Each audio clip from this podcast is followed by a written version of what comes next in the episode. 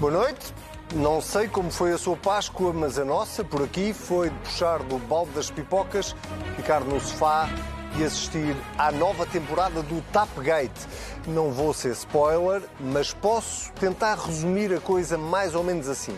Então, o governo escolheu um presidente do Conselho de Administração para a TAP, mas depois não lhe ligou nenhuma. O princípio da interferência foi sendo progressivamente substituído pela prática do controle. E de que, em suma, este exercício de tutela política começou muito bem, mas perdeu o norte ao longo do caminho. O governo perdeu o norte e Manuel Beja perdeu o emprego. Desculpem lá, lá estou eu a ser spoiler outra vez. Mas esta série, digna de um Oscar, tem outros condimentos. No Tapgate não falta nada. Jogadas políticas, intrigas, mentiras e guerras intestinas que levaram, por exemplo, ao despedimento de uma administradora pela módica quantia de 500 mil euros. Trocos. A CEO informou-me que queria que eu saísse da empresa. I uh, uh, coordinated the, the discussion, but the decision was made by me. Mas afinal, despediu-se ou foi despedida? Acho que vamos ter que esperar pelos próximos episódios. Só mais um pequeno aperitivo. Então não é que o governo de António Costa que ia salvar a TAP, com Cristina CEO e Manelo o presidente, acabou a despedir os dois em direto nas televisões? Having my uh, the two ministers dismissing me was just a causa. They have been uh, ruining my reputation with my family, with my children, and with my friends. So I have to uh, repair my honor. And I will do it. Because there is no reason to do it. A ação da tutela política da TAP, em avaliação nesta comissão, culmina na decisão injustificada das duas demissões dos presidentes do Conselho de Administração e da Comissão Executiva, que só pode ser interpretada à luz de fatores de conveniência política partidária. E não é que o ex-secretário de Estado de Pedro Nuno Santos chegou a sugerir à TAP que mudasse um voo de Moçambique só para cair nas boas graças do presidente? Nós não confundimos empresas públicas com eh, empresas políticas. O governo não deve interferir na vida do dia a dia das empresas. Preparem-se que eu suspeito que o melhor ainda deve estar para vir. Entretanto, é aguentar que os 3.200 milhões de euros que metemos na TAP ainda vão valer muito a pena. Quem não tem perdido um episódio desta série viciante é o nosso presidente que nunca dorme. Marcelo bem olha à volta, volta a olhar, mas continua sem ver uma alternativa a este governo de maioria absoluta. Mas quando encontrar, há de tirar a solução do bolso para esta desgraça. Da oposição tem de mostrar que é uma alternativa. Ainda não é Pois, eu acho que obviamente não é. Ora, nem é tarde nem é cedo, Luís Montenegro vestiu finalmente o fato de candidato a Primeiro-Ministro e, inspirado em George Bush pai, disse o seguinte: Read my lips. Ah, há uma alternativa. E eu sou a alternativa com o meu partido, o Partido Social Democrata. Read My Lips, primeira versão. A segunda, vamos ver se não acaba mesmo como acabou George Bush pai. E quero garantir uma coisa aos portugueses. Eu quero garantir que nós não vamos ter no governo nem políticas, nem políticos racistas, nem xenófobos. Eu não quero no meu governo imaturidade e irresponsabilidade. Sejam muito bem-vindos a mais um Contrapoder. Eu sou o Anselmo Crespo e é com um grande prazer que vos digo que tenho comigo Sérgio Sousa Pinto, Sebastião Bugalho. Isto já começa quase a parecer uma raridade, uh, estarmos os três juntos. Muito bem-vindos. Vamos começar por... Uh, pelo, pelo, fim, se calhar, Sebastião. Vamos começar pelo fim. Vamos começar pelo fim, só para variar um bocadinho, em vez de começarmos pelo início. E vamos começar por, por esta... Uh, guilhotina permanente que parece existir agora na política portuguesa, agora, nos últimos meses, de percebermos que a cada polémica nova que aparece, começamos a discutir a possibilidade de poder haver eleições e Marcelo parece ter engolido aqui uma espécie de disco riscado, porque eh, desde pelo menos da polémica da indenização de Alexandra Reis até agora à Comissão de Inquérito, que Marcelo está sempre a dizer a mesma coisa. Não há alternativa viável, por um lado, uh, não podemos andar sempre a falar em eleições antecipadas, mas a decisão é minha e depois das europeias logo se vê. Uh, e eu, queria começar por aí, que é Marcelo já tem um calendário definido na, na cabeça dele, achas? Uh, não, não acho, e é muito curioso, uh, talvez não de forma tão pública, mas ao longo dos três líderes da oposição com que Marcelo conviveu, Pedro Passos Coelho, Rui Rio e agora Luís Montenegro, aquilo que dizia aos setores da direita com os quais convive eh, era sempre isso, é, não há alternativa, ou seja, eu tenho António Costa e não, não há melhor do que isto para eu pôr lá no lugar dele. Foi sempre o que Marcelo disse, para se desculpar pela proximidade que tem ao governo. E era uma desculpa. Uh, tu, achas que ele não tem razão? Uh, eu, não, eu creio que em dado, a, a, dado momento isso é capaz de ter sido verdade e uh, o fulgor eleitoral do PS ao longo dos últimos anos, António Costa ainda não perdeu uma eleição desde que é Primeiro-Ministro, uhum. ou seja, desde que perdeu a eleição. Uh, mas o que é facto é que as coisas estão, estão-se a tornar cada vez mais difíceis para o governo. Uh, eu acho que nós temos que pensar bem naquilo que significa dizermos que não há alternativa. Porque se não há alternativa àquilo que se passa atualmente, quer dizer, isto seria bastante grave. Porque aquilo que se passa atualmente é muito mau. Já não há forma de dizer isto com simpatia.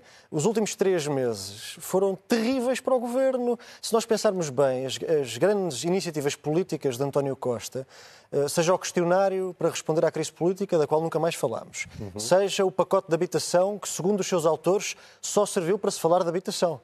Portanto, a grande virtuosidade dele foi ser falado seja a descida para IVA zero nos produtos alimentares. Tudo isso são iniciativas políticas algo pífias ou de efeito dúbio. Mas aí tu não eh, achas que o Portanto, efeito Comissão de Inquérito está... Desculpa, era, isso que eu queria abafou, acabou por abafar aqui Se juntarmos a, a dificuldade do Governo em ter iniciativa política verdadeira, autêntica, a, a escandaleira atrás de escandaleira que é exposta na Comissão de Inquérito da TAP, Quer dizer, eu não consigo dizer, eu não estou a dizer que o Presidente está a ser desonesto, mas eu não consigo dizer honestamente que não há alternativa a isto, porque então seria terrível vivermos numa democracia onde a única coisa que há é isto. Então deixa-me perguntar-te uma coisa muito concreta e definida antes de passar aqui ao Sérgio. Uh, Marcelo devia convocar eleições agora, devia dissolver o Mas Parlamento. eu sempre eu, eu, eu, defendi, desde a crise política da TAP original, desde a indenização de Alexandra Reis, desde as mentiras e verdades dos vários ministros, Sim. os que ficaram e os que, e os que se foram embora, que este governo já não tinha condições políticas para continuar com o mandato da maioria absoluta. E o que é interessante, e essa é a novidade mais discreta, mas mais relevante do que Marcelo Rebelo de Sousa disse esta semana, é que a maioria absoluta já não é um seguro de vida para o governo. Esta é a frase de Marcelo esta semana. Antes ele não dizia isto. Sim. Antes Marcelo dizia, eu não posso dissolver porque estes senhores têm uma maioria absoluta. Esta semana há uma mudança no discurso do Presidente que é muito relevante, que é... é Marcelo, uma nuance, Marcelo é. diz a António Costa, não, não, a maioria absoluta, os 120 deputados do PS, já não são um seguro de vida, já não serve para perdoar tudo o que o Governo faz. E isso é novo. Sérgio, vou fazer uma coisa que eu acho que tu odeias, que é fazer-te a pergunta também assim muito diretamente. Uh, nós devíamos estar a discutir eleições antecipadas, dado todo o contexto, não apenas da TAP e da Comissão de Inquérito, mas dado o histórico acumulado. Boa noite. Boa noite, Sérgio. A ambos. Uh, bom, uh, eu acho que eh, nós estamos a cumprir um ano de governo e um ano que correu mal ao governo, como é, é público e notório. Ninguém. Espero que o Governo também faça uma avaliação negativa do que foi este ano, com vista a corrigir o que houver a corrigir e o que puder ser corrigido. Uh, e evidentemente que isso uh, trouxe à, à, ordem do dia uh, a questão de saber se o Governo tem a capacidade de se autorregenerar uh, ou se se mantém numa espécie de modo de autodestruição uh, que uh, dá espaço ao Presidente da República, ou cria oportunidade ao Presidente da República de dar umas alfinetadas no Governo para, de alguma maneira, distanciar-se. Porque o Presidente da República, o Presidente da República é um dos tripés da famosa geringonça. Eram três tripés, eram os, os, os aliados de extrema-esquerda, era o Partido Socialista de António Costa e era o Presidente da República. Eu acho que no mundo ideal, eh, Marcelo Rebelo de Sousa gostava que estes anos tivessem sido uns anos de ouro e que ele e o seu aliado político, António Costa, saíssem, eh, enfim, em braços eh, à frente de um importante legado de transformação do país, de enriquecimento, de prosperidade, de bem-estar. Portanto, o que estás a dizer é que, desculpa, Marcelo é corresponsável uh, por aquilo, pelo, pela situação em que está? Bem, nem, sei, bem, nem, nem preciso. Eu até posso citar os autores. Foi o Estado de Estado das Infraestruturas, uh, instante emitido, que disse que é um grande aliado, que o José República é um grande aliado do Governo. Quer dizer, quem sou eu para desmentir os autores? Mas é evidente que era um grande aliado do Governo. E que isso dificulta muito a vida à, oposição e, sobretudo, ao PSD, não é? Uhum. Isso foi uma, foi uma vida ingrata. ingrata. Aliás, Montenegro diz isso na entrevista à Maria João Velez na CNN. Sim. Pronto. Ou deixa entender isso. Pronto. Quantas vezes o PSD não fazia uma cola crítica ao governo, com razão ou sem ela, e o presidente vinha a seguir por, a mão por baixo. quando já não tinha defendido antes, que era e, para portanto, travar por antecipação o ataque do PSD. E, portanto. Queres responder à minha pergunta? Nós estamos na situação de não retorno? Não, isso não, eu acho que não, espero bem que não. Eu espero, espero que a legislatura seja cumprida uh, e, chegue, e chegue ao final. Mas o Presidente da República, para concluir o raciocínio, quando percebeu que este duo dinâmico eh, ia ser responsabilizado em partes semelhantes por um legado que não era tão auspicioso ao fim de um ano de governação da maioria absoluta, o Presidente da República iniciou uma trajetória de distanciamento em relação ao governo. Uhum. Portanto, uh, começou no ano novo, no discurso de ano novo? Começou a afastar-se, começou a afastar-se. Depois foi de entrevista em entrevista. Foi de entrevista em entrevista. E a, recu a recusa em participar é mais, mais na digressão do PRR ao lado de António Costa. Saber... Pronto, enfim, o Presidente vai encontrando sempre, mas sim, como sim, o Presidente é um bocadinho volúvel uh, e adora o cravo, mas também gosta da ferradura, uh, nunca se sabe bem o que é que. Mas, mas, quer dizer, mas há um sentido geral disto. O sentido geral disto é ganhar distância em relação ao Governo para não ser comprometido com um legado que ele não antevê que seja brilhante, pelo menos se as coisas continuaram como têm sido ao longo. Mas, ou seja, deixa-me só perguntar-te, vai contra o que estás a dizer. Não havendo grande legado da parte do governo na ótica do Presidente que motiva... Governo, não, da, da, da, grande dupla é esse o meu ponto, é governamental presidencial. Pode-se distanciar à vontade, que acaba por também não ter grande legado para apresentar quando se for embora, ou não? Não, porque pode, pode Uh, imagino que o Presidente da República uh, pondere as vantagens de uh, substituir um governo que se torne, eventualmente, uhum. hipoteticamente, daqui a uns tempos, eh, muito impopulares junto à opinião pública. O Presidente da República não quer ir acorrentado ao Governo em direção às profundezas da impopularidade e, portanto, nessa altura, torna-se, depois de ter sido durante vários anos um aliado eh, muito próximo do Governo, converte-se no seu nemesis, quer dizer, agora mata-o, mata-o e cria uma alternativa. Portanto, isso não é fácil, porque o Presidente da República passou muitos anos a destruir a oposição, não é verdade? A destruir a oposição. Uh, e agora queixa-se que a oposição ainda não está em condições de oferecer uma alternativa. E o Presidente tem razão quando diz que tem que ponderar isso. Não. Mas isso faz todo sentido. Ele tem que ponderar é isso. É para não ficar porque o Presidente. Imagine-se que o Presidente. Mas tem, tem razão em achar que a oposição não está preparada? Bem, eu... Luís Montenegro respondeu esta semana claramente a dizer que o Presidente não tem razão que Bom, ele está mas, preparado. Mas Montenegro está a fazer o seu, o seu papel. papel. Então o que é que ele havia dizer? Bem, eu realmente preparado ainda não estou, mas vou estudar atentamente os dossiês e em breve vou deslumbrá-los. Não, mas eu, uh, já agora deixa-me só dar esta nota, Luís Montenegro. Eu percebo o teu ponto. Uh, mas, mas Luís Montenegro diz que um dos argumentos para dizerem que a oposição não está preparada é olhando para as sondagens. E o que ele diz é, bom, se uh, de repente aparecer a possibilidade de eleições antecipadas, as sondagens tenderão a alterar-se substancialmente. Tu tens essa leitura? Uh, sim, eh, quer dizer, elas vão alterar-se, não sei, não sei em que sentido. É, mas, mas não há dúvida de que se, se, se, os, os, se as pessoas sondadas estiverem uh, na iminência de um ato eleitoral, é natural que isso, que isso pressione uma, uma, respostas, respostas, de tipo diferente. Isso eu, eu, acho que sim. Agora lá o Dr. Montenegro acha que isso beneficia, não sei. agora, o que me parece evidente é que o Presidente da República até para preservar o regime, a força do regime, a credibilidade do regime e a saúde do regime, uhum. não pode convocar eleições enquanto ele próprio não tiver formado a convicção de que a alternativa é melhor do que o que está. Dizer, o, regime não, já não aguenta. Não tem o perigo e o risco de voltar à situação que estava antes dele dissolver da primeira vez que dissolveu, que é um governo minoritário do PS. Já não ele também, não se, pode, é ele também não se pode arriscar a essa situação. Não é? Isso seria uma tragédia. Ele, e ficava morto. Mas, mas só, só para eu clarificar as vossas duas posições e a pergunta é aberta para os dois, que é, vocês acham que Marcelo Rebelo de Sousa está à espera que o PSD não precise do Chega para ser governo ou não é exatamente este o ponto? Sebastião, desculpa. Não, é, é muito. É, é assim, eu defendo que devíamos ir para eleições desde o início da crise da TAP. Mas, Ah, claro. mim, mas isso é o que eu acredito, não é? Mas aquilo que eu acho que o Presidente acha, por assim dizer, aquilo que eu acho que Marcelo, que impede Marcelo de carregar no botão da bomba atómica, que ele de repente voltou a ter no bolso, porque não o tinha, porque dissolveu há muito, tinha dissolvido há muito pouco tempo, eh, e nesse sentido não, não faria sentido estar a dissolver outra vez tão, tão próximo das últimas Sim. eleições. Mas eu acho que há duas coisas, que é, em primeiro lugar, Marcelo Rebelo de Sousa e no Governo, e na oposição, e no Banco de Portugal, têm um enorme receio que a crise bancária se torne sistémica no próximo ano. Há esse receio. Ainda este fim de semana, a entrevista de almoço do Financial Times é um ex-secretário do Tesouro americano a dizer isso. A atual secretária do Tesouro, que foi presidente da, da Reserva Federal Americana, também acha isso. O diretor-geral da da Autoridade Bancária Europeia também acha isso. Portanto, esse Sim, receio mas é o fora, PRR, a esse receio, do esse, PRR. esse- esse receio, esse receio Existe. existe. Então, o Presidente tem medo dessa instabilidade e não lhe quer acrescentar incerteza política. E depois há, há- há a questão do Chega. Se nós pensarmos nos últimos dois meses, os últimos dois meses apresentaram um Chega que não é fiável do ponto de vista da governação. A reação de André Ventura ao ataque no centrismo a ele, acusando o Primeiro-Ministro de ter sangue nas mãos, contradizendo o Diretor Nacional da PJ e insinuando que o Ministro da Administração Interna estava a ocultar informação sobre o ataque. Tudo isso, sendo André Ventura um homem que quer, ter- quer ter uma pasta de soberania, quer ser Ministro de, um- de uma pasta de soberania, eh, se juntarmos a isso o comportamento na Comissão de administração Inquérito... interna, nomeadamente. Exatamente. Se juntarmos isso o comportamento na Comissão de Inquérito, em que o deputado do Chega teve um comportamento, do meu ponto de vista, lamentável, eh, gastando tempo do inquérito sobre a TAP, sobre se o, se o Presidente do Conselho de Administração queria ser chamado Chairman ou Chairperson, que é uma coisa que não cabe na cabeça de ninguém.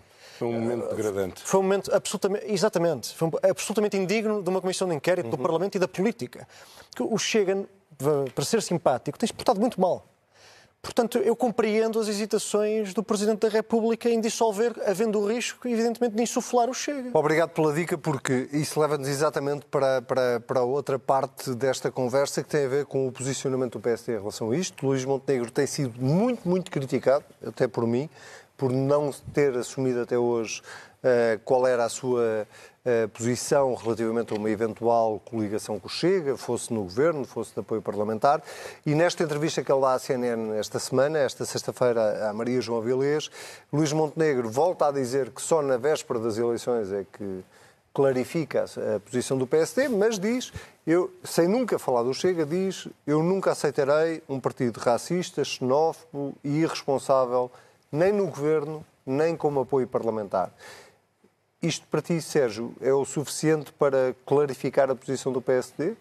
Bem, eu também sempre disse que considerava que eh, o PSD tinha vantagem em esclarecer que não faria entendimentos com o Chega. Mas isso, lá está, é um ponto de vista e o PSD e o Dr. Montenegro sabem muito melhor do que eu o que, é que, o, o- o que é que lhes convém, o que é que serve os seus interesses e o que é que é compatível com os seus valores.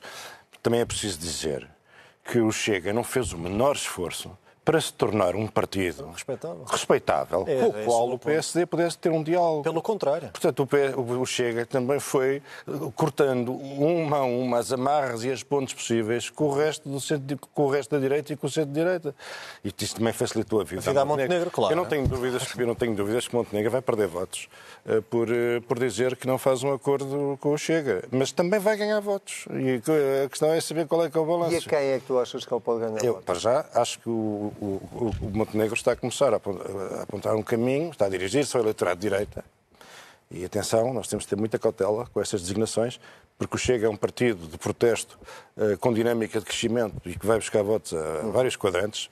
Não é um partido puramente de direita, é um partido de extrema-direita, é um partido radical de direita, mas é um partido cujo eleitorado é muito. É multiforme. Sim. Muito- Vai da esquerda à direita, da esquerda, é, abstenção. PS, eu acho que vai buscar votos a muita gente. Eh, agora, o que é evidente é que, eh, pronto, como eu dizia há pouco, acho que, acho que no PSD não, não, o, o Chega não facilitou a vida ao PSD e o PSD tem que clarificar, não, é? não existem Não, talvez- condições. talvez até tenha E facilitado, E está, é? está, está, está a dizer ao ao- à direita o seguinte: eh, o PSD para quem quer derrubar o Partido Socialista, o governo do Partido Socialista, o voto útil é no PSD. Querem perpetuar o PS no poder. Então, colaborem com, a, com, o esforço que tem sido feito por algumas figuras do PS no sentido de valorizar politicamente o Chega para, para, para enfraquecer o PS. Mas agora deixa-me... Uh, uh, Mas ele pelo menos passa a ter uma linha clara. Deixa-me primeiro... Passa a ter uma linha clara. Também, primeiro eu, eu, acho que isso é, eu acho que isso é importante para o PSD. Uh, também rapidamente, tu, tu vês nestas declarações de Luís Montenegro uma espécie de, não digo de recuo, mas um um, um ajuste no caminho, porque Luís Montenegro até hoje, que me lembro, nunca foi tão claro ele, como foi ele, desta vez. Ele tinha dito, nunca irei negociar ou aceitar políticas populistas e agora diz, eu nunca farei acordos com políticos populistas. Políticos ou, ou partidos políticos. Sim, está a falar de apoio político. Ele falou de apoio político. Portanto, é diferente. Claro que é diferente do que ele tinha dito até agora. Eu acho que é diferente por duas ordens de razão. Primeiro, Montenegro acha que o calendário se vai apressar, uhum. portanto, uh, está a deixar de ser líder da oposição para ser mais candidato a primeiro-ministro, e talvez isso tenha a ver com as indicações que sopram de Bruxelas, nomeadamente das cúpulas dirigentes maior, das maiores famílias políticas europeias, de que com a derrota de Pedro Sánchez em Espanha, António Costa passa a ser outra vez o favorito a assumir o Conselho Europeu, Conselho a seguir às europeias do próximo ano. Portanto, o calendário de Montenegro está, foi acelerado, e isso nota-se no tom de Montenegro, e depois também tem a ver com o que o Sérgio estava a dizer, que é o Chega, eh, ao, ter, ao não ter feito por se tornar respeitável ou frequentável do ponto de vista das alianças políticas, também facilitou a Montenegro fazer uma demarcação, porque era óbvio Quer dizer, eh, já não é, tornou-se menos debatível ao observar o comportamento do Chega. E eu acho que isso, isso pode ser útil para o PSD, porque para transmitir uma mensagem política, um programa, ideias, para, para Luís Montenegro se poder apresentar como alguém que tem reformas para fazer na saúde, na educação, para a mensagem do PSD chegar aos ouvidos dos portugueses, o barulho do tabu do Chega. Uhum não era amigo dessa transmissão, prejudicava-o todos os dias. Certo. Pode ser que agora, a partir de, agora que está um bocadinho mais esclarecido, um bocadinho mais claro, pode ser que a sua mensagem política possa fluir mais naturalmente. Sérgio, tenho de te perguntar isto. Uh, uh, não, é que, por cima, outro risco, como, para, para como, chega, como chega, é um partido imprevisível, nunca se sabe se vai ou não uh, descer a novos mínimos, uh, era, era arriscadíssimo para o PSD manter este equívoco. Uh, e, e, e, julgo eu que Montenegro fez esta análise, quer dizer, nós, é preciso esclarecer ao país que o país é perfeitamente capaz de gerar uma alternativa ao Partido Socialista sem contar com, com, o Chega. Aliás, esta semana já, já houve várias declarações de dirigentes do PSD, incluindo o líder parlamentar, de, falando numa, numa aliança com a Iniciativa Liberal, mesmo que sem maioria parlamentar, ah. uh, mas que seria possível o PSD governar com a Iniciativa Liberal sem, sem isso. Uh, mas eu não posso deixar passar uh, aqui uma outra, uma outra parte desta entrevista de Luís Montenegro à CNN que tem a ver com a posição do PS, ou sobretudo com a falta de clarificação que se exige ao PS e que, e que, na verdade, toda a gente pergunta ao PSD. Toda a gente quer saber com quem é que o PSD está disponível para se coligar, mas diz Luís Montenegro, na entrevista a Maria João Vilês, que ninguém pergunta ao PS uh, o que é que o PS voltará a fazer. Se ganhar sem maioria, se perder, uh, mas existir, existir uma maioria à esquerda. Uh, e, e, de facto, essa pergunta não é uma pergunta que alguém tenha feito recorrentemente. Pelo menos com a mesma Costa. frequência. O que eu te pergunto é, o PS devia clarificar isso? Bem, eu... Uh, há uma parte que o PS pode clarificar e há outra que o PS nunca clarificará. Uh, o PS pode clarificar que uh, não reincidirá em mais geringonças à esquerda. Isso seria o que tu defenderias? Bem, isso é o que eu defendo. Desde, até desde 2015. Eu já defendo isto há muitos anos. não, não, os factos não me têm desmentido. Quer dizer, certo. se me disserem, bom, então, mas você repudia este legado histórico deixado pela Jeringonça, não vejo nenhum legado histórico e, portanto, eu gostaria que se fizesse alguma coisa. São a Jeringonça travou grandes, grandes reformas que eu sempre julguei que o partido, em condições de maioria absoluta, poderia finalmente fazer. Ainda não vieram, mas a minha legislatura está no princípio. Agora, o, o que o PS não fará certamente é uh, esclarecer uh, o que fará no caso de o PSD uh, eh, ser o partido mais votado, na verdade porque eu acho que não deve fazer geringonça, mesmo, mesmo por, por, por, absurdo, se o PS com a, com a esquerda uh, tivesse uma maioria de deputados no, no, no plenário, uhum. eu acho que o PS devia respeitar o princípio de que venceu as eleições do PSD, o PSD que forma governo. E acho que o PS, isto é a minha posição, o PS não codirá, não sei o que é que o PS quer fazer, eu também percebo que não seja da conveniência do PS andar a trabalhar cenários de derrota, como é evidente, claro. tem que partir do princípio que vai, vai ganhar, ou que, é que, pode ganhar, que é o que o PS também tem que é a sua natureza e que é a sua função, uh, lutar para ganhar, é para isso que o PS serve. Uh, mas eu acho que se, for um, se o PS precisar, se o PSD precisar do PS para não ficar dependente no Parlamento dos votos do Chega. Eu acho que o PS deve eh, colaborar e viabilizar eh, uma governação do PSD, sem prejuízo do PS ser o líder da oposição, que é sempre por natureza, mas libertar o PSD de qualquer chantagem política por parte do Chega. Isso parece-me. Aliás, Quer Luís dizer, Montenegro- quem, tem, quem, quem sente o dever de, de, de, de ser- denunciar. de servir o regime, servir o regime, tem que garantir que os dois partidos, que são os dois eixos da alternativa em Portugal, eh, não fiquem reféns de um partido com aquelas características. Aliás, Luís Montenegro iria que dizer eu na, também na defendo, passagem só, para só ti... para, só, para, só para completar, eu também defendo que o PSD deve dizer que faz exatamente o mesmo para o PS não ficar dependente da extrema-esquerda, incluindo aquela que defende a invasão da Ucrânia outra vez. Luís Então, eu acho que a Montenegro- clarividência deve, haver- deve ser dos dois lados. Dos dois lados. Luís Montenegro dizia, aliás, ou lembrava, aliás, nesta entrevista, com uma espécie de bicada ao Presidente da República, eh, o período em que Marcelo era líder da oposição e não deixou de dar suporte parlamentar a um governo de António Guterres. Eh, Sebastião, para terminar este tema, o PS eh, deve clarificar. Eh, eh, ou, ou tu achas que não. Há, vou-te fazer a pergunta ao contrário. Há um, há um escrutínio maior neste momento sobre o PSD do que há sobre o PS? Mas há um escrutínio maior sobre tudo o que é o PSD. Eh, Como é óbvio, já se pergunta, já se, provavelmente Luís Montenegro, desde que é líder do PSD, a pergunta que mais vezes lhe fizeram, provavelmente todos os dias ou cada vez que tem uma câmara à frente, é chega. O homem não pode falar sem falarem do chega. A António Costa ninguém faz essa pergunta, isto é factual. Portanto, eu também, eu também defendo o Mas equilíbrio. António Costa sobre o Chega está clarificado. Também, não, não, sobre o Chega está, mas sobre, se, Sobre o Bloco se forem o eleições, se faz Bloco de Esquerda ao PCP, se inverte o resultado eleitoral outra vez. Portanto, é, nós só, os jornalistas só perguntam isso ao líder do PSD. Uhum. Ninguém quer saber do posicionamento político do, do PS a seguir às eleições. Mas não é só aí que a balança está desequilibrada. Eu vou fazer aqui um exemplo, vou dar aqui um exemplo. eh, pronto, talvez seja é um bocadinho eh, desagradável ter, que- ter que o fazer, mas vou fazê-lo. Brevemente, por Eh, favor. Se fosse o PSD no poder, com uma comissão de inquérito à sua ação de governança da TAP, como aquela que o PS está a passar, com o tipo de escândalos, promiscuidades, infantilidades com que, o- que- que o governo do PS e de António Costa eh, tiveram expostas nas últimas três semanas, se tivesse o tipo de iniciativas políticas falhadas, como foram o pacote da habitação, entre outras, se isso estivesse a acontecer, se o PSD tivesse feito tudo isto, tivesse perdido 15 pontos em sondagem desde o início do ano, Conclusão ok? seria? Toda a gente estaria a dizer que o líder da oposição ia ser Primeiro-Ministro. Toda a gente estaria a dizer: ah, não, mas aquele. pá, o governo está desgraçado, este tipo vai ser PM. Mas isso é de mérito de- do líder da oposição Não, é isso mérito é porque o Luís? Montenegro não é do PS, não é de esquerda, não tem a benevolência mediática que teria se não fosse do PSD. E depois também há, e isto tem que ser dito, e eu contra mim falo que eu sou um, honesto rapaz Lisboeta, também há, e isto também é muito chato de dizer, mas é totalmente verdade, há um enorme preconceito de classe elitista em relação a Luís Montenegro porque é o fulano de espinho.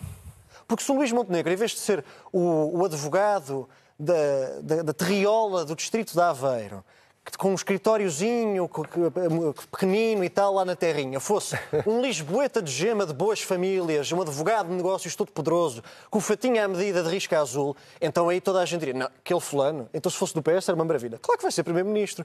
Como é um tipo do PSD, lá de espinho, e de vez em quando o sotaque sai-lhe, é pá, não, ninguém diz isso. Doutor Amado, eu sou de Leiria, nunca vou ser Primeiro-Ministro. Bom, Sebastião Não tem, este, perdíamos nada. Sebastião tem este mérito de me dar as deixas perfeitas para irmos ao Quem Vota desta semana. E no Quem Vota, Sérgio, desta vez vou começar por ti. Eh, Nós levamos eh, duas semanas de comissão de inquérito à TAP. Eh, Já ouvimos alguns dos principais protagonistas. Eu tenho alguma dificuldade, porque os temas são tantos e tão variados, tenho alguma dificuldade em conseguir escolher um. Portanto, o que eu te pedi era, se calhar, uma, uma primeira avaliação daquilo que fomos ouvindo, uma avaliação política, naturalmente, daquilo que fomos ouvindo ao longo desta semana e tendo, ah, destas duas semanas e fomos tendo conhecimento. Relativamente, eh, só para direcionar um bocadinho mais a pergunta, não só àquilo que foi eh, eh, mais ou menos deixado claro sobre a interferência política direta da tutela na gestão diária da TAP, mas também depois na forma como a própria TAP foi gerida eh, por quem acabou por ser demitido pelo mesmo governo que os contratou. Eh, tu, quando olhas para, para, para tudo isto, eh, que, que- que leituras é que fazes? Bem, ah, bem, a primeira coisa, eu devo dizer o seguinte: depois, depois da, da, da ida à Comissão Parlamentar de Inquérito do Sherman, da Manuel Beja, eu acho que muitas coisas foram aclaradas. e muitas, muitas, muitas, muitas pontas soltas eh, de repente eh, encaixaram-se e encontraram o seu lugar. O que é que nós ficamos a perceber? Ficamos a perceber que existia uma disfunção política na tutela da TAP. Uma, uma disfunção, eh, uma disfunção, melhor dizendo, uma disfunção na tutela eh, política da TAP. Uh, segundo disse ou nos explicou o Sherman, uh, o Ministério das Finanças fazia parte do problema, não fazia parte das soluções. Não, não decidia, não, não, não, não, aparecia. não, não aparecia, não resolvia, enfim. Portanto, fez uma crítica a dificuldades de relacionamento com o Ministério das Finanças. Ficámos a saber também que havia uma desconfiança entre o Ministério das Finanças e o Ministério das Infraestruturas. E vice-versa. E vice-versa. O Estado de Estado, uh, Mendes, uh, Hugo Mendes, disse que uh, vocês, uh, TAP, tratam tudo connosco. Não tratam com as não tratam com, os- com as finanças, como quem diz, nós não confiamos nas finanças, portanto é uma disfunção no governo. Sim. Nós- A TAP teve que lidar com isto o melhor que podia saber. Não é? Depois sabemos que havia também um núcleo duro de gestão da TAP, que era a tutela de- de- das infraestruturas e, a, e a Presidente da Comissão Executiva. A CEO. A senhora Urmier, a CEO. Eles, estes é que mandavam na TAP, não é? O Ministério das Finanças aparentemente só queria distância e não, não, não, não ajudava muito. O Sherman telefonava, não era atendido. A senhora Alexandra Reis era para sair e o Sherman entendia que ela não devia sair, que não era vantajoso que ela saísse. Ninguém lhe o atendeu, ninguém. E depois foi obrigado, confrontado com uma, com uma demissão. Uma rescisão. Sim, Toda a gente percebe por quem, é, por quem é que ela foi decidida. Toda a gente percebe por quem é que ela foi decidida. Bom, e depois, o que é que nós temos? Também acho que o Sherman, sinceramente, em face das circunstâncias em que lhe era permitido exercer as suas funções, podia e devia ter pedido a sua exoneração. Pois Mais é, cedo, é esse Era o que devia ter é- feito. é esse o meu ponto. Era, era o ponto, era sei, pedir a sua exoneração. Porquê é que ficaram lá? Bem, é, também- É, é uma situação complicada para é todos, como é evidente. É mas- evidente que é preciso. Mas acho que a tua reação nessa circunstância seria bater com a porta. Ah, não sei, eu não, não quero agora estar a dizer, os outros fizeram esta triste figura, mas eu brilharia nas alturas. Mas o teu instinto, mas o teu, o teu- instinto não, não teria sido pelo menos ameaçar que te Não, embora? não, não quero julgar os outros dessa maneira, mas acho que teria sido prudente, se não tem condições, penso ser com dignidade É que as suas funções. Bom, ah, depois sabemos também, Porquê é que porque o assinou? Sherman nos explicou que existiam gravíssimos problemas de governança, porque pa- pa- para que a senhora Urmier e a tutela mandassem na TAP sem problemas, Tudo o resto foi o ignorado. Conselho de Administração não tinha uma maioria de administradores não executivos, portanto, todos os um administradores eram holograma, executivos, quem mandava neles era a senhora uh, Remier, o Sherman e o Conselho de Administração estavam lá uh, só para legitimar num modelo de governança totalmente uh, uh, disfuncional, em que quem mandava era a tutela e a senhora para o teu último ponto? o Remier. É, bem, depois temos também outra coisa que eu acho que é importante, que é o seguinte. A TAP não, não era uma questão qualquer. A, a TAP era uma. eh, no quadro da política de reversões que, se- que fundamentou a Constituição da Geringonça, era a reversão mais simbólica de todas, era a mais importante, na verdade. Isto contribuiu para que os titulares políticos se envolvessem demasiado nas questões internas da TAP, porque aquilo era uma questão de facto central, estratégica, politicamente muito relevante para o governo. Por isso, o Sherman da TAP também explicou que os comunicados eram todos vistos pelo Governo, eram corrigidos pelo Governo. Aqu- aquela cena também, Gaga, de dois ministros pedirem esclarecimentos à TAP. Para o Governo é? responder ao pedido de Que já esclarecimentos. era um princípio do estilo...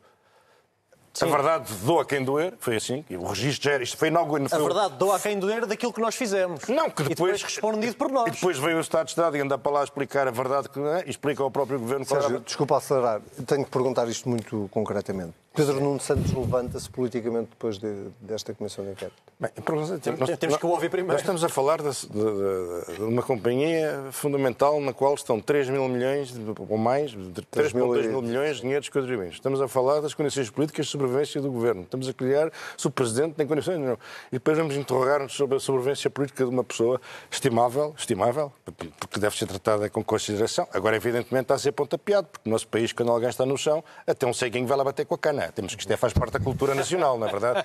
Ah, e, portanto, eu não me quero juntar agora a esse... Eu também, também Não, não, eu não, também não, me te perguntei, não te até sugeri não juntar, só for. perguntei e pergunto mesmo a ti, se, eh, Sebastião, se no meio de tudo aquilo que nós já ouvimos, eh, se, eh, António Costa, que foi quem decidiu nacionalizar a TAP ou reverter a privatização da TAP, eh, Fernando Medina, que foi eh, quem, eh, apesar de tudo, neste momento tem a tutela das finanças, ou o ex-ministro das Finanças, João Leão, que não, como se percebeu, também não terá tido grande intervenção, se, se- se o- se há aqui um- uma espécie de Cristo eh, que é Pedro Nuno Santos, em quem toda a gente agora bate eh, para, para descartar responsabilidade. É, é- é um Cristo conveniente para aqueles que são apóstolos de António Costa. não é um Cristo conveniente para aqueles que querem saber a verdade. Eh, Aliás, de todos os, eh, de todos os relatos que foram feitos na Comissão de Inquérito, por mais contrastantes e muitos deles contraditórios entre si, eh, que nos chegaram, e fo- foram públicos, todos os portugueses puderam ver em casa, é- é uma coisa que é muito clara, que é, mesmo aqueles que não concordam uns com os outros dizem que falavam Podiam não conseguir falar sempre, mas que havia contacto com as duas tutelas. Podia haver uma tutela que tinha mais poder do que a outra, mas que havia contacto pelo menos com o Secretário de Estado das Finanças. E do, eh, do Tesouro, perdão, é do Ministério das Finanças, mas era do Tesouro. Sim, do Tesouro. Agora, eh, eu não, eu não alinho nisso. Para já quero, ainda quero ouvir Hugo Santos Mendes, que ainda vai à Comissão de Inquérito, e ainda quero ouvir Pedro Nuno Santos. Mas não alinho nesta crucificação destes dois homens, porque se nós repararmos, a- as trapalhadas continuaram, inclusivamente depois deles se demitirem. Então, as- eh, o, o- chairman e a CEO continuaram eh, em funções depois de serem demitidos. Foram demitidos sem qualquer tipo de preparação. A senhora quer pagar, quer devolver a indemnização e não a deixam devolver o dinheiro. É ridículo. Já não falar da reunião que Ah, ah, houve prévia portanto, de quer dizer, preparação. não, deixa-me só dizer isto. Deixa-me só Deixa, porque há- deixa. aqui um conjunto de coisas que é. ah, houve uma Assembleia Geral da TAP, não para, para demitir Alexandre Reis, que devia ter havido e não houve, isso a IGF, isso a IGF diz, mas houve uma Assembleia Geral da TAP para decidir a sucessão de Alexandre Reis e Fernando Medina já era, já era Ministro das Finanças. Não tem responsabilidade política. António Costa diz ou dá a entender em várias declarações em off, numa peça do Observador, que não concordava com a gestão das infraestruturas em relação à TAP. Então porquê é que não os demitiu? Porquê é que os manteve no poder? Se era contra o tipo de ação política de Pedro Nuno, porquê, é que- porquê é que o convida para ministro? Eu, eu acho que tenho uma boa síntese para o problema. Que se Por favor, criou. nós temos que avançar. Sim, Sim, eu, eu acho que há muita gente no, no- no governo que pensa da seguinte maneira: Pedro Nuno Santos tem tantas responsabilidades que bem pode ficar com todas. Pois é, é um, é um pouco isso. Quer dizer, eu não, Porque, eu não consigo compreender. eh, O governo, quando se pergunta, "Oh, o governo concorda com a posição do ministro não sei quê e do ministro da Educação, bem, as posições dos ministros são a posição do governo. Mas em relação à TAP, não. Foram amputados, foram descartados, foram tirados para o, para- para o caixote. Quer dizer, foi o mesmo governo que convidou estas pessoas, que as pôs nestas funções, Que as inventou que as, politicamente. que as demitiu, que as demitiu com justa causa, o mesmo governo que foi um pregador e que escolheu as pessoas que depois demitiu com justa causa, quer dizer, não se pode dizer que a responsabilidade toda é do Pedro Nuno Santos. Pedro Nuno- E aquilo que, Manuel, quer dizer, aquilo que Manuel Beja é um- disse, é, digamos assim, é um teve no- é- nove meses para reunir com o Ministro das Finanças. Isto, cabe na cabeça de alguém. Isto não é nenhuma apreciação política, eu acho que isto é, é um imperativo de razoabilidade e de decência, mas enfim. é um- eh, António Costa estará, no fundo, a aproveitar a ocasião para. É como, é como eu digo, ele- o Pedro Nuno tem tantas responsabilidades que são inquestionáveis do meu ponto de vista Está claro. que o melhor é ficar com todas. Já agora fica Mas por isso é que eu defendo desde o início E o que isto, é governo isto, sai isto é um, pristino. isto é um problema sistémico, quer dizer, não é só Pedro Nuno, isto é um problema que está na natureza deste governo. Por isso é que eu, desde janeiro e dezembro, digo pedir não há eleições mais. antecipadas. Já chega, não Muito há bem, mais. meus senhores, vamos às moções desta semana. Começo eu rapidamente com uma moção de censura ao outro tema que eh, marcou esta semana política, mas que a TAP conseguiu abafar, apesar de tudo. Lula da Silva, de todas as escolhas possíveis para dar dignidade à visita oficial de Lula a Portugal, eh, a Assembleia da República optou pela mais absurda, eh, como se as cerimónias do 25 de Abril fossem uma espécie de concerto. O Presidente do Brasil vem a Portugal e vai fazer a primeira parte das cerimónias do 25 de Abril. Depois haverá a segunda parte com os cabeças de cartaz, que serão os próprios deputados, o próprio Presidente da República, o próprio Presidente da Assembleia da República, que vão fazer, como todos os anos, as cerimónias do 25 de Abril. Isto porque depois de convidado eh, para estar presente nas cerimónias do 25 de Abril, ninguém sabia muito bem o que fazer a Lula da Silva e Augusto Santos Silva lá decidiu metê-lo a discursar antes das cerimónias propriamente ditas. Mas no dia. Mas no dia. O resto é o costume. A esquerda está exuberante, a direita está revoltada e o país, eh, digo eu, está embaraçado com a forma como se fazem as coisas por cá. Sérgio, eh, não posso evitar de Não, perguntar a opinião. Não tenho problema nenhum em dar a minha opinião. Eu acho que, como se costuma dizer, o que nasce torto tarda ou nunca se endireita. E foi a situação, eh, no caso vertente. Foi feito um convite ao Presidente Lula da Silva, que não devia ter sido feito. Foi feito por quem? Pelo Presidente da República Portuguesa, eh, porque o 25 de Abril é uma grande celebração nacional Não faz grande sentido ter uh, chefes de Estado estrangeiros a participar numa celebração com essas características. Uhum. Não, não, não, não, não havia necessidade nenhuma. Uh, Nunca nenhum presidente português discursou no dia da celebração da independência do Brasil, por exemplo.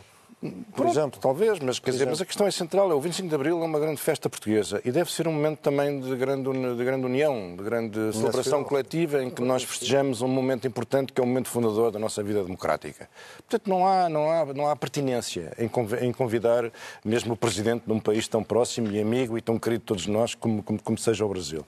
Ainda por cima dá-se o caso, nas atuais circunstâncias políticas e históricas, o presidente do Brasil é uma personalidade divisiva, não é? Uns acham que ele devia que não gostam dele, outros não gostam dele. Enfim, é uma pessoa que suscita uh, reações fortes. Uh, e, portanto, isso trouxe a polémica para dentro de uma data que não devia ter polémica. E, por fim, arranjou-se tudo à portuguesa com uma solução, enfim.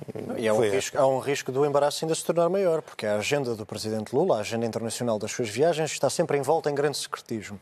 Seria uma humilhação para a democracia portuguesa e para o 49 aniversário do 25 de Abril depois de uma união tão forte dos portugueses em torno da liberdade e da democracia ucraniana, que Lula da Silva, por acaso, visitasse Moscovo e estivesse ao lado de Vladimir Putin antes de vir cá discursar no dia 25 de Abril. Isto seria uma grande humilhação e espero que não aconteça. Isto para já não falar que não vamos ter tempo do périplo que Lula tem estado a fazer, incluindo Fala a China esse, esse, uh, e com uh, e o que tem uma, dito, o que tem, o que tem dito. dito. a propósito dos BRIC e daquilo que deveria ser a política não tem nada a ver com a nossa económica uh, mundial. Bom, Sebastião, a tua moção também é de censura e é Sim. para Emmanuel Macron o maior poder de síntese Não, Nós publicámos na CNN Portugal um trabalho que contou, aliás, com o testemunho do Sérgio Sousa Pinto, entre outros embaixadores, uhum. eurodeputados, diplomatas, sobre a ida de Macron, a polémica ida de Macron a Pequim com Ursula von der Leyen. Eu entendo o realismo do presidente francês e a necessidade da Europa e da França terem a sua posição independente uh, da americana, isso ficou claro, mas é, há aqui, a minha moção é de censura devido à intermitência do presidente francês porque teve a coragem de dizer na entrevista, quando estava em trânsito da visita à China, que a Europa não se devia intrometer na escalada das tensões em relação a Taiwan e que, não, que, não, que se, se, essa escalada acontecesse, que a Europa devia ficar à margem, e depois veio corrigir, há cerca de 36 horas, veio dizer que nós não defendemos qualquer tipo de alteração no status quo de Taiwan, portanto, cedendo também às várias críticas, nomeadamente da Ministra dos Negócios Estrangeiros alemã, que também visitou Pequim nos últimos dias. Portanto, aquilo que me choca em Macron é que é sempre muito desafiante do ponto de vista intelectual, mas pouco coerente do ponto de vista político. Muito bem, uh, vamos às sugestões desta semana. Queres, já que tens a bola, não, eu, a bola e esse é, calhamaço. Isto não é o Pantacruel. Não é, não mas, é o Pantacruel, mas, mas podia ser. Mas é um, é um, fantástico livro, é a edição portuguesa do Oxford and Book of Politics, que foi uh, dirigida, coordenada por três uh, professores de ciência política portugueses, que são, que são conhecidos dos portugueses, o Jorge Fernandes, o Pedro Magalhães e o António Costa Pinto. A Fundação Francisco Manuel dos Santos e a Tinta da China tiveram, no meu entender, o enorme espírito de serviço cívico de editar esta obra, que é muito dispendiosa, porque é um livro académico uh, da Universidade uhum. de Oxford, e publicaram em Portugal, com a tradução portuguesa, e a um preço bem mais acessível para o leitor português e para os interessados em ciência política. Então, um cumprimento aqui aos autores, aos vários cientistas políticos que escreveram neste longo livro e também à editora e à Fundação por terem feito esse serviço público aos leitores portugueses. Muito bem. Uh, Sérgio, dois Bom, livros do mesmo autor. Não, eu trouxe dois livros, podia ter trazido mais porque dediquei as férias da Páscoa a ler um autor uh, de que gosto muito. É um autor muito controverso, não, é Knut Hamsun, um autor eh, norueguês. Gosto trouxe... da forma como tu dizes, repete lá. Knut Hamsun. Bem. Uh, é, é, é, a fome e é o PAN. Há outros livros fantásticos. O PAN que não o partido. Não, não evidentemente que não. Isso não convém. que comentário tão desproposito. Bom, e então, pobre Knut Hamsun. Seja como for, o, o, uma piada seca. O, é, um grande autor, Prémio Nobel da Literatura 1920 Uh, não existe grande discussão em torno da genialidade de Knut Hamsun, uhum. uh, mas existe uma grande controvérsia em torno da figura de Knut Hamsun. Porque Knut, Knut Hamsun, uh, durante a guerra antes da guerra, foi nazi, foi apoiante do partido nazi, foi apoiante da invasão alemã da Noruega, e só não foi executado a seguir à guerra por ser quem era, mas foi dado como louco e encerrado numa instituição e assim acabou tristemente os seus dias. Portanto, não é a figura de Knut Hamsun que merece a nossa admiração, a figura uhum. cívica e política de Knut Thompson, com ideias extravagantes e condenáveis, repugnantes mesmo, mas é o gênio literário de Knut Thompson, porque é impossível ignorar o papel de Knut Thompson para a literatura moderna. Então fica aqui a minha sugestão, seja o que for de Knut Thompson, ler, porque é muito bom. Muito bem. Sérgio Sousa Pinto, Sebastião Bugalho, muito obrigado. Nós voltamos a marcar encontro na próxima semana. Eu vou-me despedir com uma sugestão musical. Uh, vou tentar tornar isto um hábito, já que as duas últimas semanas foram a falar de TAP, de aviões. Uh, eu despeço-me com esta música de Angus and Julia Stone, Paper Aeroplane. É uma música que me diz eh, pessoalmente alguma coisa, mas é sobretudo uma música que eu acho que enfim, faz algum sentido uh, no contexto atual do país em que se debate a companhia aérea portuguesa. Quanto a si, já sabe que nós estamos volta com o Contrapoder na próxima semana. Se quiser voltar a ouvir a edição desta semana, basta ir a cnnportugal.pt ou então em qualquer plataforma de podcast, pode ouvir-nos no carro ou em qualquer lado, porque nós estamos lá. Tenha uma boa semana. You won't fly the seven seas to you Cause it didn't leave my room But it awaits the hands of someone else. The garbage man. You gotta.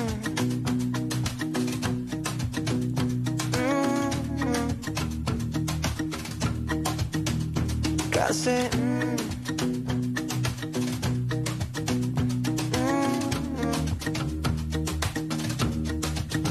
Mm-hmm. So he opens it up and reads it out.